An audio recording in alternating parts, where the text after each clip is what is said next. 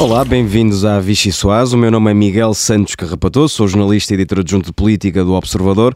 Tenho ao meu lado um dos mais notáveis alunos da Faculdade de Letras da Universidade de Coimbra, Diogo Teixeira Pereira, e as igualmente prestigiadas Rita Tavares e Mariana Lima Cunha. É esta verdadeira tuna jornalística que me vai ajudar a definir o tom de uma semana em que Costa fechou uma porta, a porta europeia, e abriu, de forma involuntária, certamente, uma nova e velhaca janela. O Primeiro-Ministro diz que José Sócrates aldrabou o Partido Socialista. É esta expressão atribuída ao Primeiro-Ministro é forte. na biografia de Mário Soares, escrita pelo jornalista Joaquim Vieira. O texto a que o Correio da Manhã teve acesso conta que esta conclusão surge depois da visita que António Costa fez a José Sócrates na eh, prisão de Évora. E engana. Eu considero isso uma velhacaria, porque em primeiro lugar, eu pensava que isso, essa intriga sobre a herança da minha mãe, uh, vinha do Ministério Público. Vejo agora que vinha, aliás, da direção do Partido Socialista. E por isso, essas declarações apenas evidenciam a reserva mental com que a direção do Partido Socialista sempre encarou uh, o processo marquês. É bom, mas é. Ih! é picantíssimo. Na política, como na vida, o passado volta sempre para nos assombrar. E por falar em assombração, o PCP parece ter sido tomado pelo fantasma de novembro de 89 e continua a ver o mundo do outro lado de um muro que já não existe. Na política, como na vida, o futuro acaba sempre por nos apanhar. Resta saber se o PCP terá futuro. Já o futuro do PST, do PST passará, a curto prazo, pelo menos, por um de dois homens. Luís Montenegro ou Jorge Moreira da Silva. A ver se têm unhas para tocar a guitarra laranja. Para discutir isto e muito mais, venha daí a refeição mais deliciosa da política portuguesa. Rita Tavares, comece por ti, uma sopa de elefante. Uh, para falar de dois elefantes, pedia-te um comentário muito breve ao isso, elefante. Isso deve, ser, isso deve ser completamente contra tudo, sopa de elefante. Ao elefante uh, José Sócrates. Eu sei que já dissemos muito, já se disse muito sobre José Sócrates e sobre. Uh, sobre o, o, fantasma do PS, que já, já foi mais do que exorcizado, mas gostava que fizesse um pequeno comentário sobre esta aparição de José Sócrates. Bom, quer dizer, não foi bem do José Achas Sócrates. que José Sócrates traz algum desconforto ou não? Já está resolvido?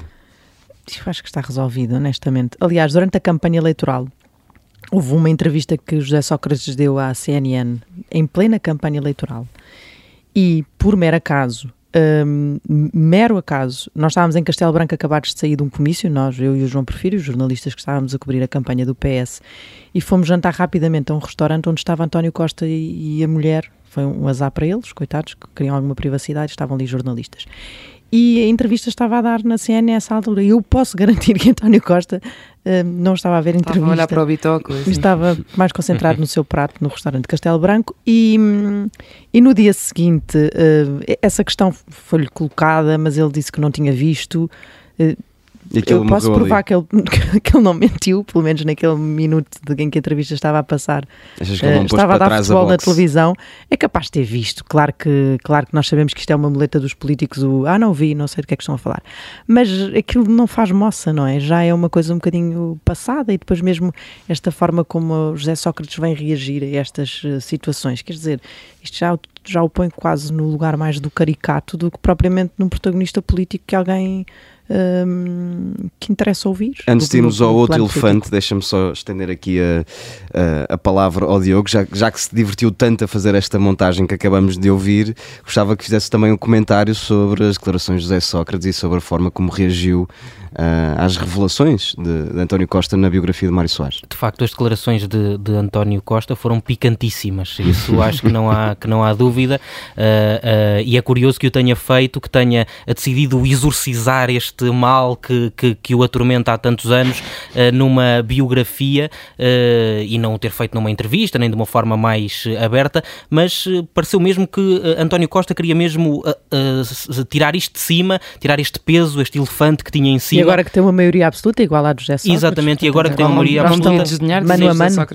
E, e, só esperemos que uh, António Costa não faça por desmerecer a última maioria absoluta que o PS já tinha tido, como José Sócrates lhe tinha pedido precisamente na campanha eleitoral. Exatamente. Eu, sei que, que, os nossos ouvintes gostam muito de saber estas coisas, mas eu, e, eu posso garantir-vos que o Diogo Teixeira Pereira estava muito, muito, muito entusiasmado com a sua obra-prima. Mas é maravilhoso. Eu acho que as declarações foi- de Sócrates já valeram a pena para, Eu nunca para vi, podermos ouvir. nunca vi o Diogo montagem. Teixeira Pereira tão entusiasmado para um programa de Vichy Soase. eh, Chegou, chegou Eu- eu hoje o dia, não é? Mas, não é bom, é bom também esclarecer que Marcelo Rebelo de Souza, que estava aqui eh, eh, nesta Não vai estragar a montagem- magia.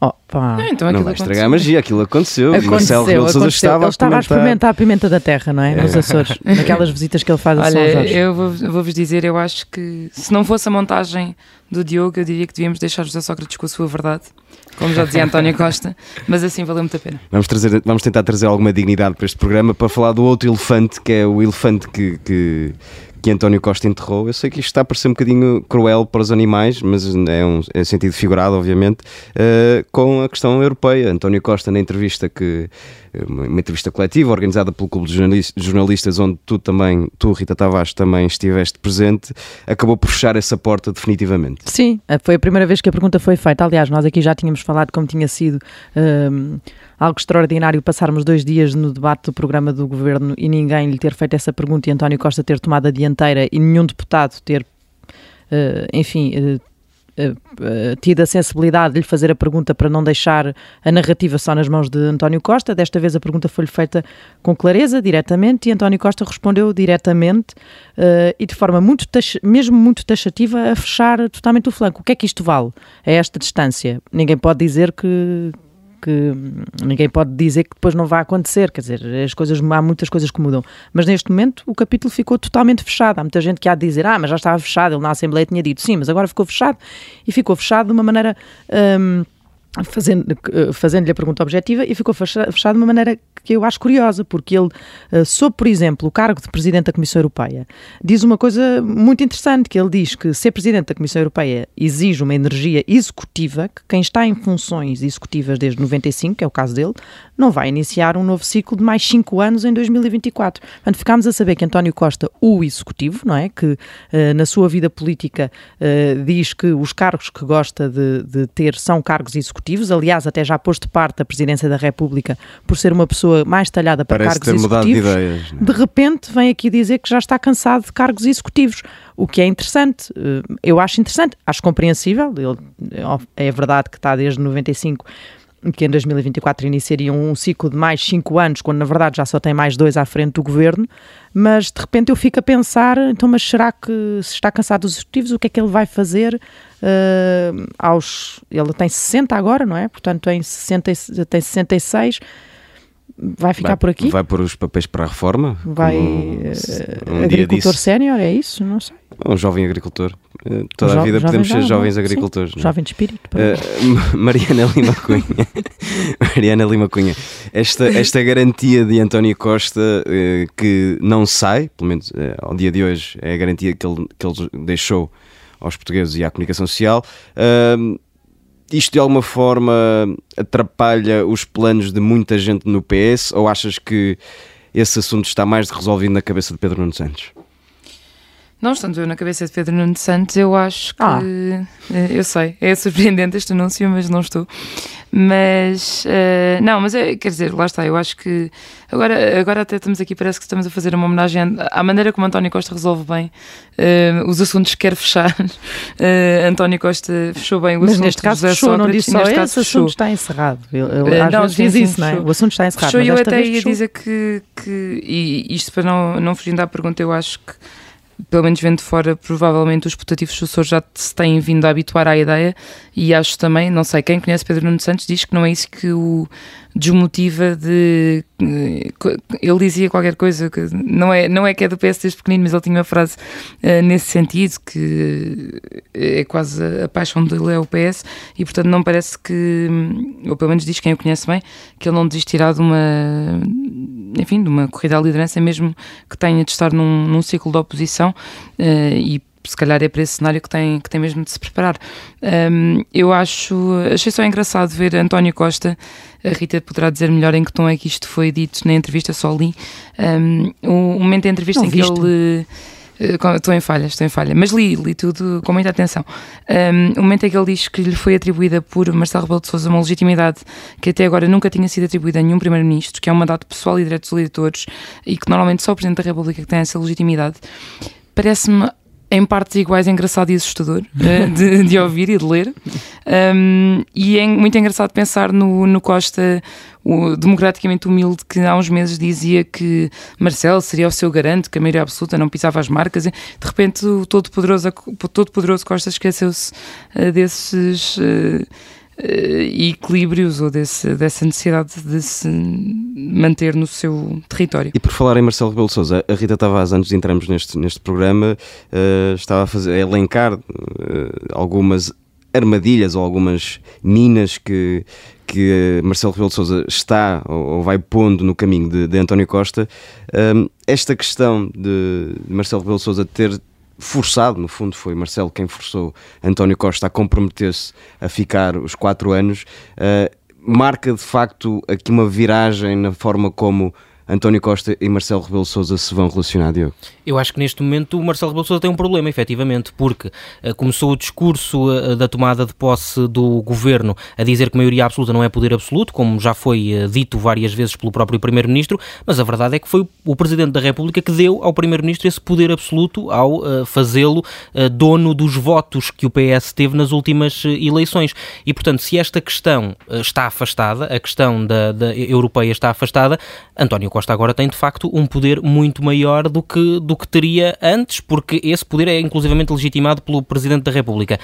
Eu agora não, sei é de que forma é que o PSD também vai aproveitar esta questão uh, europeia do, uh, do, do Primeiro-Ministro, porque o PSD precisa de, de, ter uma luz ao fundo do túnel, quatro anos e meio é imenso, uh, e esta quer-me parecer que podia ser a luz ao fundo do túnel do PSD e do candidato que agora ganhar mas, as Mas as coisas diretas. podem começar antes. Olha, que eu, eu, estava aqui a fazer contas de cabeça e, e há muitas hipóteses que podem ser colocadas. Sei lá, uma pessoa está aqui a falar sentada numa cadeirinha em 2022, estamos a falar para coisas que vão acontecer em 2026.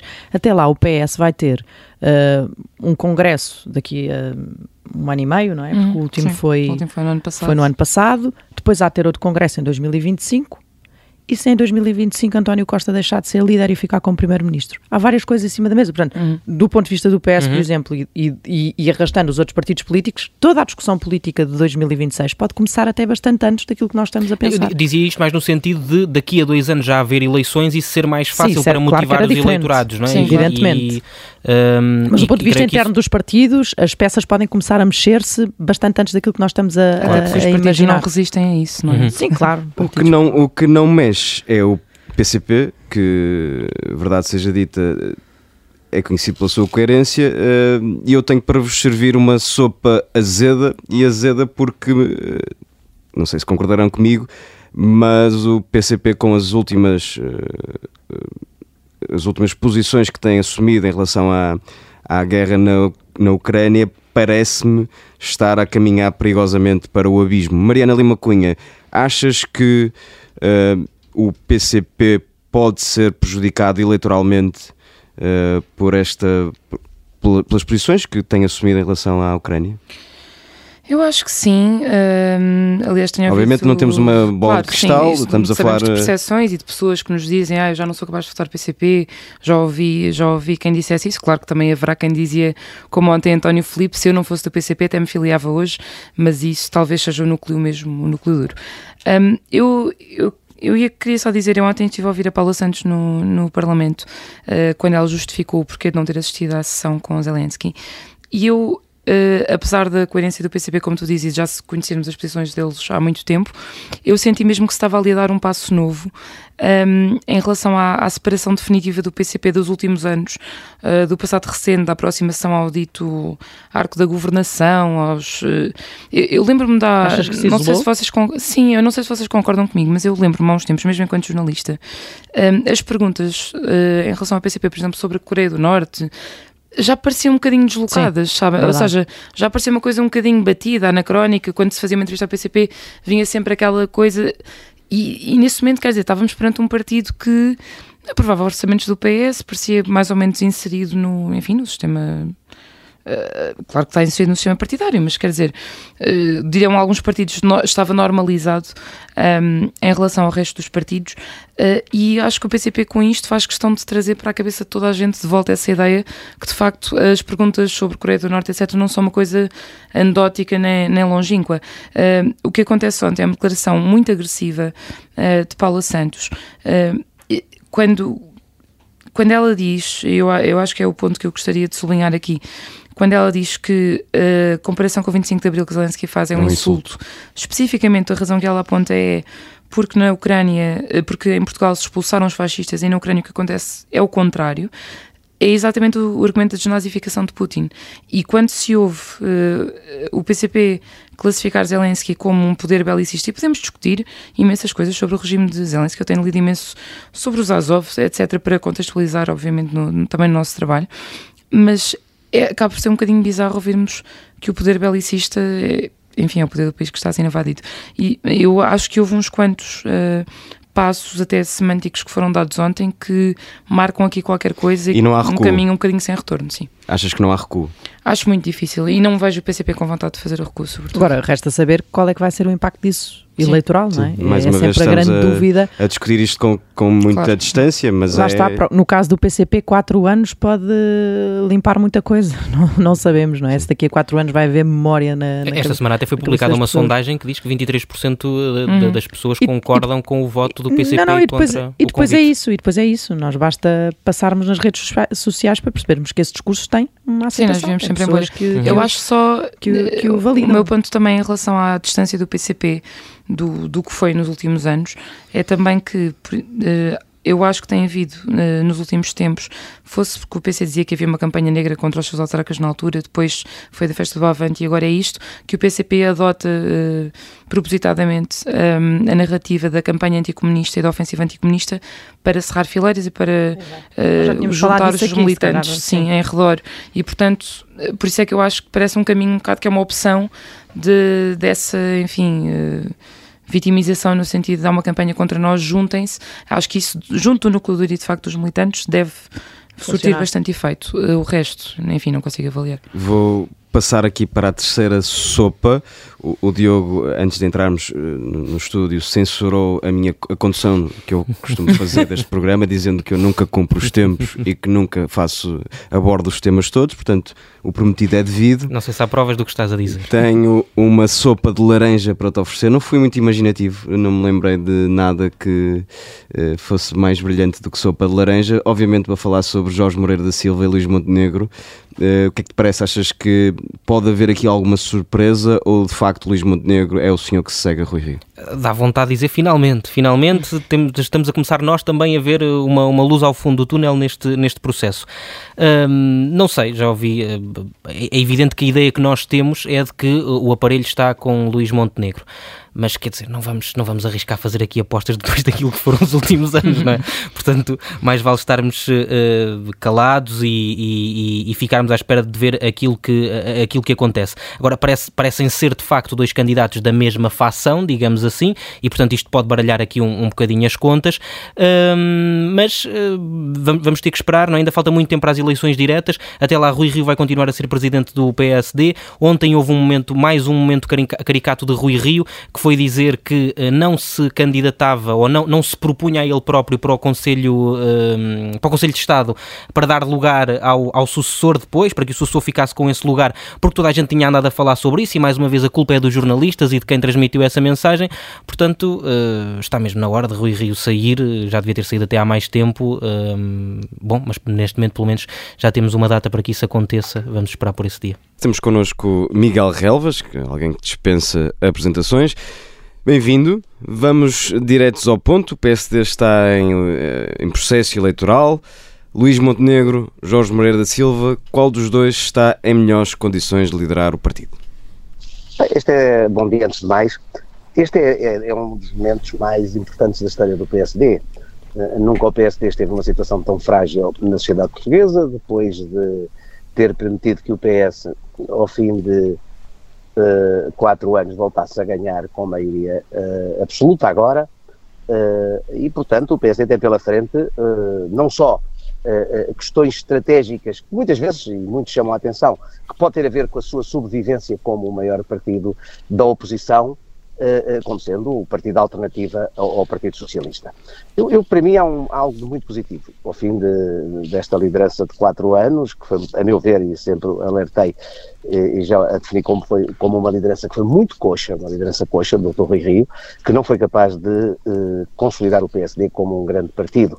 o Dr. Rui Rio recebeu o, PSD como o maior partido português e, e entrega claramente reduzido e com uma grande dispersão à sua, à sua direita. A boa, a, boa, a boa, notícia é que, independentemente das circunstâncias que cada um destes dois candidatos que se apresentam possam uh, ser mais fortes numa perspectiva ou num determinado ângulo, a verdade é que é, uh, é tranquilo. Uh, ganha o, o Dr. Luís Montenegro ou ganha o engenheiro Jorge Moreira da Silva.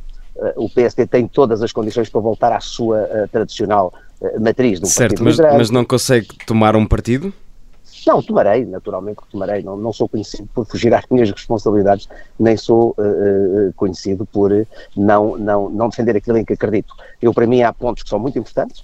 O PSD tem que se assumir como um partido alternativo ao Partido, ao partido Socialista. O PSD tem que voltar a liderar uh, a agenda política para liderar a, oposição. O PSD não tem que se preocupar com outros partidos à sua direita. O reflexo do peso dos partidos à direita do PSD é o facto do PSD ter sido incompetente enquanto alternativa e não ter sido capaz de ser, de ser, de ser uma oposição afirmativa. Essa é a razão porque a Iniciativa Liberal ou chega a, a, atingir os resultados que atingiram. Está mais nas mãos do PSD ser capaz uh, uh, de os tornar mais uh, reduzidos do que o PSD se preocupar mas, com o seu futuro se o PSD repare, estiver à altura das suas responsabilidades. Conhece, presumo que conheça bem os dois. nesta altura do campeonato ainda não consegue escolher o, aquele que acha que pode ser o melhor líder do PSD? Não, eu, eu tenho, tenho e digo-ei em breve, eu, eu, para mim há duas questões que são centrais. Primeira questão, uh, uh, o PSD ser capaz de fazer, ser capaz e saber fazer oposição. Eu penso que o Dr. Luís Montenegro tem uma grande vantagem. Uh, já fez oposição, foi líder parlamentar na oposição, o engenheiro Jorge Moreira Silva tem maior experiência governativa por vicissitudes da sua vida uh, profissional, nos momentos em que o PSD foi a oposição, o doutor uh, o engenheiro Jorge Moreira Silva nunca esteve na primeira linha da frente política. Portanto, em 2004, quando o Partido Socialista com o engenheiro Sócrates ganhou a maioria absoluta, uh, o engenheiro Jorge Moreira Silva foi, esteve em Belém, seguidamente sucedeu o, o, mesmo quando o PSD esteve na oposição em 2015, não estava já em, em, em Portugal. Portanto, quer dizer, a questão que se coloca é que o, Dr. Jorge, o, Dr. Luís Montenegro tem essa grande vantagem. Depois há uma questão para mim muito central, e eu aí identifico muito com a posição que o Dr. Luís Montenegro ao longo dos anos assumiu, que é ter uma posição muito clara em relação à regionalização. Eu penso que em 2024 o referendo da regionalização será, será uma questão central na vida, na vida pública na vida, e na vida do nosso, do nosso país, uh, e vai ser um momento político muito forte. Portanto, parece-me que fica claro que vai apoiar Luís Montenegro, é isso?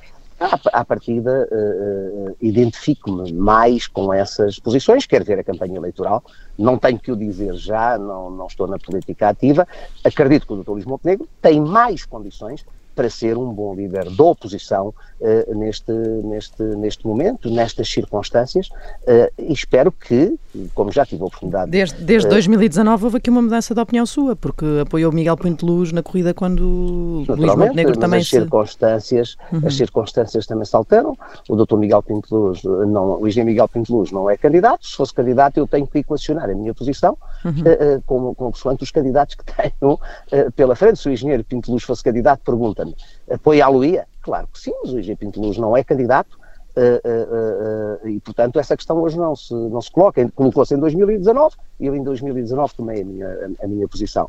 Em 2022, eu penso que neste momento e nestas circunstâncias, como disse, uma oposição afirmativa, uma oposição forte, uma posição alternativa.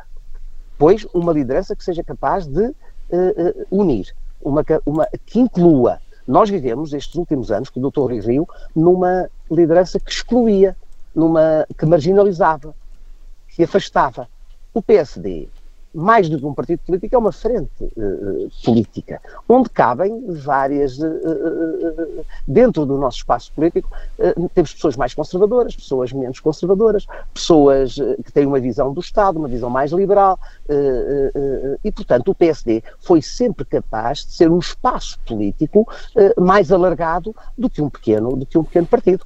E nos últimos anos houve uma tentativa de transformar um PSD do centro, que é uma coisa que não existe, o centro político é algo onde se chega e não, e não, e não algo de onde se parta, não existe, é um ponto de encontro, um ponto de encontro final. O PSD foi sempre um grande partido que, a partir do espaço da centro-direita, veio conquistar eleitores. Deixe-me só é interrompê-lo para voltarmos aqui à corrida entre Luís Montenegro e Jorge Moreira da Silva. Eh, é uma pessoa que conhece intimamente o PSD e, em teoria, Luís Montenegro parte na frente da corrida.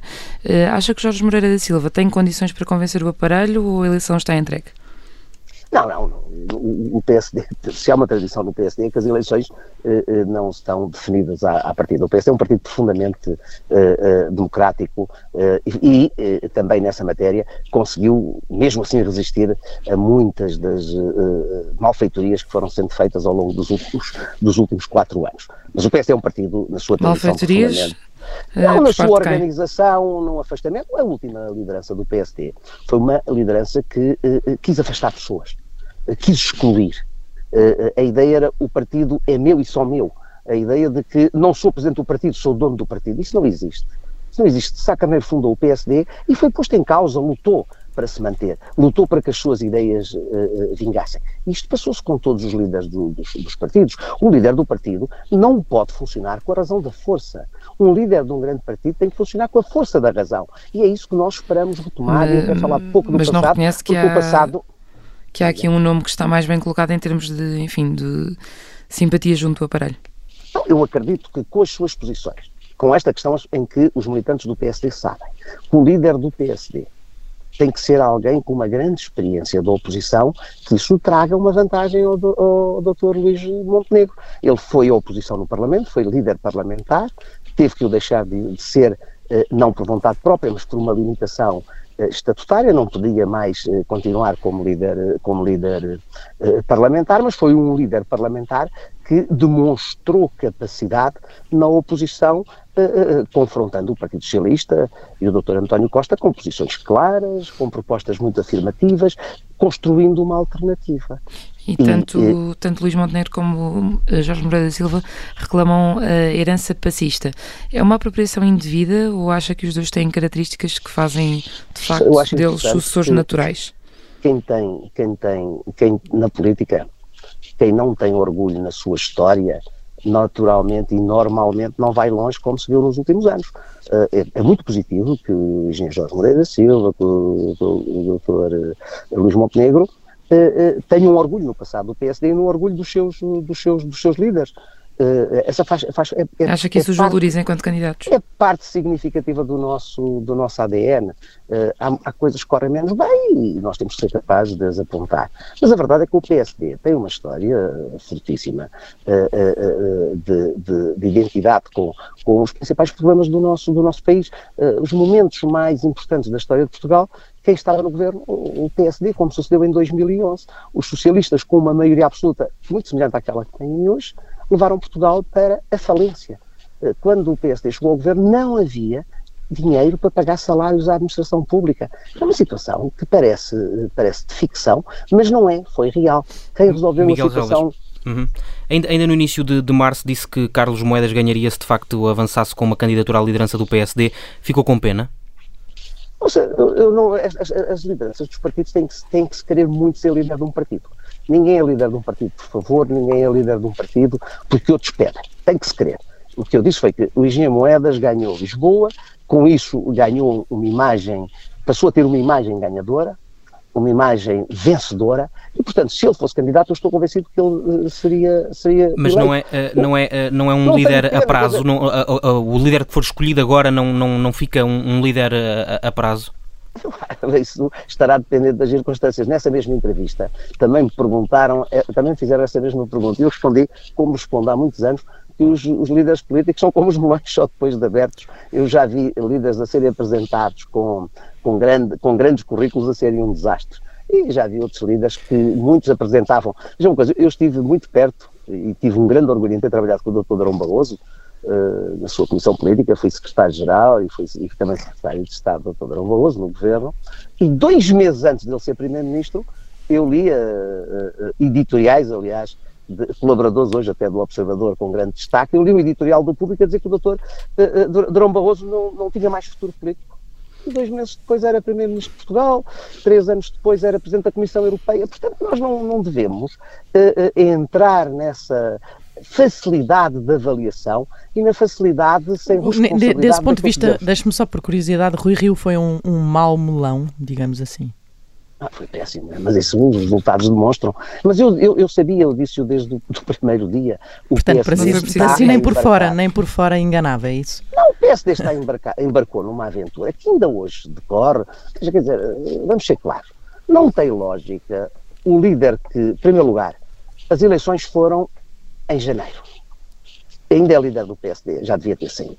Não tem lógica, quer dizer, o Partido, o Partido Popular em Espanha em menos de um mês teve que mudar de líder, mudou de líder, estava muito atrás nas sondagens, por exemplo, se quisermos contar com as sondagens como um apontamento também de importância política, muito atrás do Partido Socialista Espanhol, mudou de líder em menos de um mês e hoje está empatado nas sondagens com o Partido Socialista Espanhol, com a nova liderança do, do, do Presidente da Galiza. Isso, isso, teria, isso teria feito diferença, porque Portugal também teve muito tempo à espera do novo sim. governo. Acha que isso teria feito a diferença? Sim, eh, essa foi, aliás, uma oportunidade que o PSD não soube aproveitar enquanto mas o PSD lutou uma segunda volta de eleições e ainda perdeu, ainda perdeu a representatividade. Portanto, e veja, quer dizer, escolher o, o, não ter o futuro líder do PSD no Conselho de Estado, quer queremos, quer não, é um ato de desvalorizativo, porque cabe o principal partido de oposição é o PSD.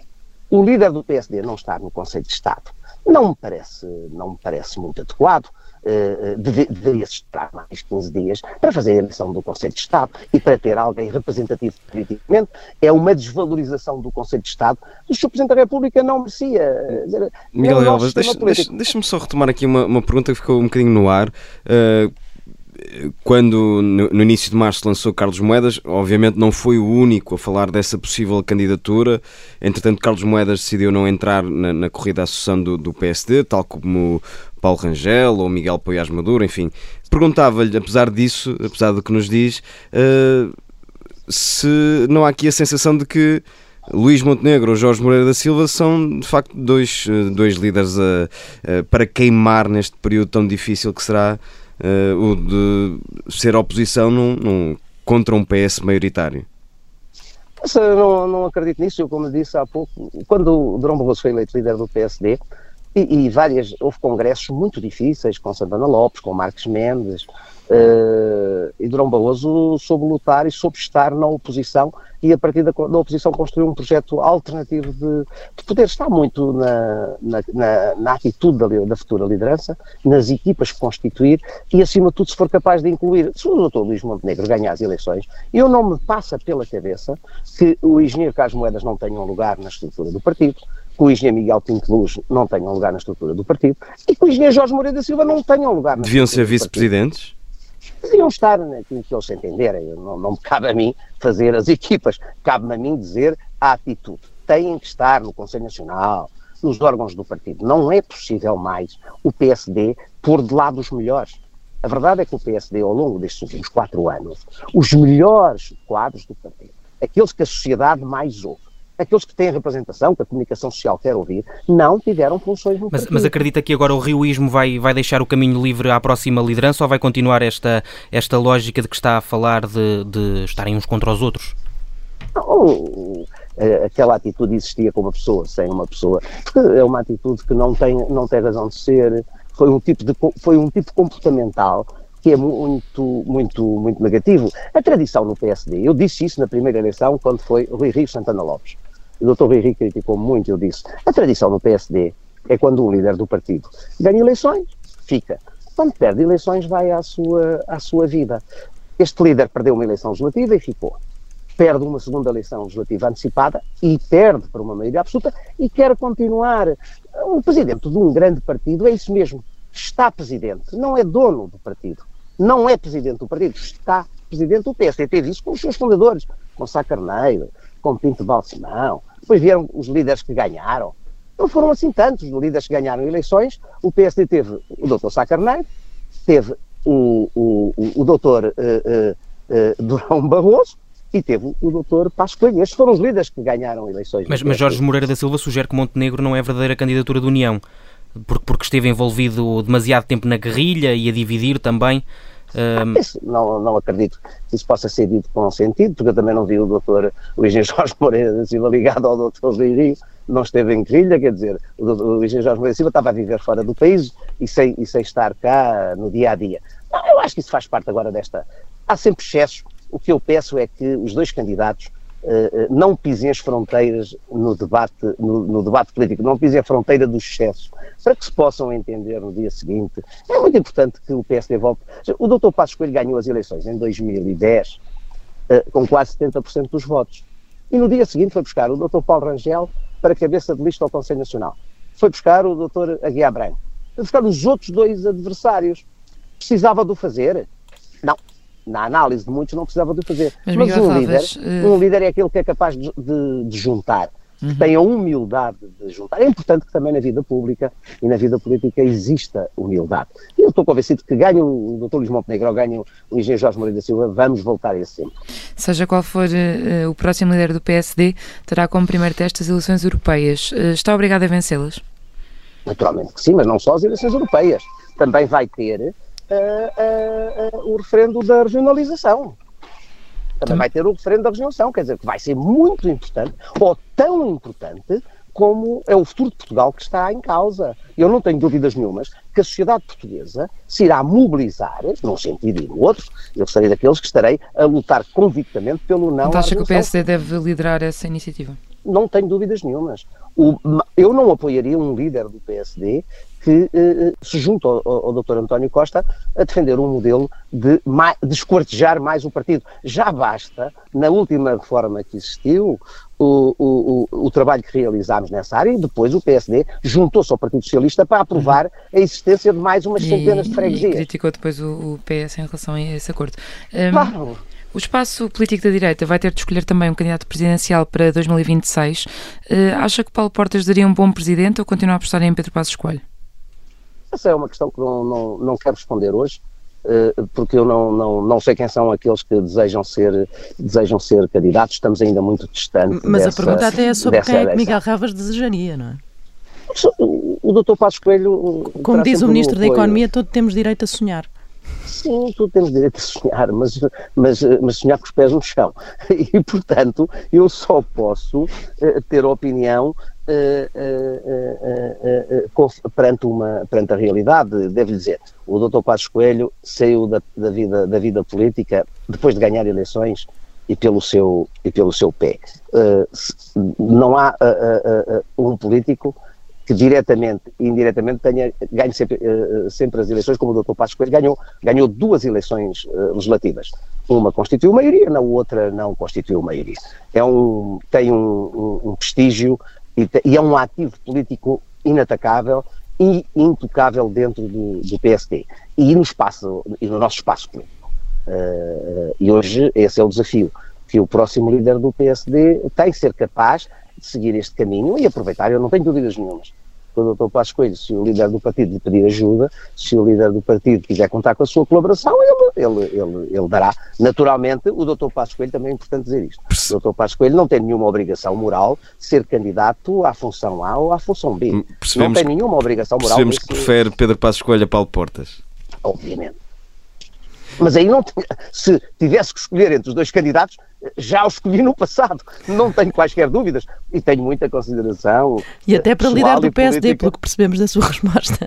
Quem? E até para líder do PSD, pelo que percebemos não, não, da sua não, resposta. Não. Eu acho que o Dr. Passos Coelho já, já deu o seu contributo nessa, nessa, nessa área. O Dr. Passos Coelho foi primeiro-ministro, num momento particularmente importante da história, que será julgado uh, positivamente, não tanto pelos seus contemporâneos, mas a história será muito simpática. Estou profundamente convencido que a história uh, será muito, muito simpática bem. para o Dr. Passos Coelho. Miguel Relvas, vamos avançar para o segundo segmento do nosso programa, chamado Carne ou Peixe. Só pode escolher uma de duas opções. Já vai perceber o objetivo de, deste, deste segmento. Venha daí a trilha preferia ser ministro de um governo liderado por Luís Montenegro ou Jorge Moreira da Silva? Uh, eu já dei para. Ah, tenho mesmo que responder, é? Sim, sim, sim. Uh, ah, mas preferia num governo liderado por Luís Montenegro. Uh, quem é que levaria a Alvalade? Jerónimo de Souza ou Catarina Martins? Jerónimo de Souza. Quem é que desafiava para um jogging matinal? Fernando Medina ou Pedro Nuno Santos? Ah, Fernando Medina. Quem gosto pessoalmente. O Miguel Ramos é conhecido por ser um bom cozinheiro. A quem é que preferia servir o seu melhor prato? Marcelo Rebelo de Sousa ou Aníbal Cavaco Silva? Uh, a Marcelo Rebelo de Sousa. Temos um pleno, atenção, É respondeu a verdade, todas. é, é, é, é raríssimo que o nosso convidado consiga escolher uma única opção nas, de quatro, quatro nas quatro perguntas. Portanto, está de Ou- parabéns. Ou, ou, ou estamos, ou, ou se é ou não se é. E por falar em servir pratos, agora é a sua vez de nos servir uma sobremesa, eh, uma música à sua escolha. Que música é que nos traz e porquê? É uma música de uma banda que marcou muito o- os, anos, os anos 60. É uma- eu nasci também nos anos 60, apesar de ser mais influenciado por o que se passou na década de 70, mas nasci em 61. Este é um álbum dos Beatles, o Yellow Submarine, de, de 1969. Esta foi a banda que marcou, marcou uma, uma década e conseguiu, a partir dessa década, marcar toda, toda a história da música. Da música. E, e é isto que eu- o símbolo aqui é eh, o PSD marcou desde a democracia eh, marcou desde a democracia a sua eh, a sua a sua existência como um partido liderante como um grande partido um partido central e o que eu aqui quero deixar é que quando se ouvem muitas vozes a pôr em causa o papel fu- o, o estatuto e a função que o PSD pode ter na sociedade portuguesa que dizer que o PSD tem tudo, está nas nossas, está nas mãos do PSD, dos seus militantes, dos seus eleitores, continuar a ser um partido central para servir, para servir os, os- os portugueses. Miguel Portanto, Galvez. não há nada, nada pode ser definido no tempo e o PSD tem um largo futuro pela sua, pela sua, sua frente. Miguel Relvas, muito obrigado por ter vindo a esta Vichy Soase. Foi um gosto tê-lo cá. E já sabe, voltamos todas as sextas-feiras à hora de sempre. Um abraço e obrigado. In the town where I was born lived a man who sailed to sea, and he told us of his life in the land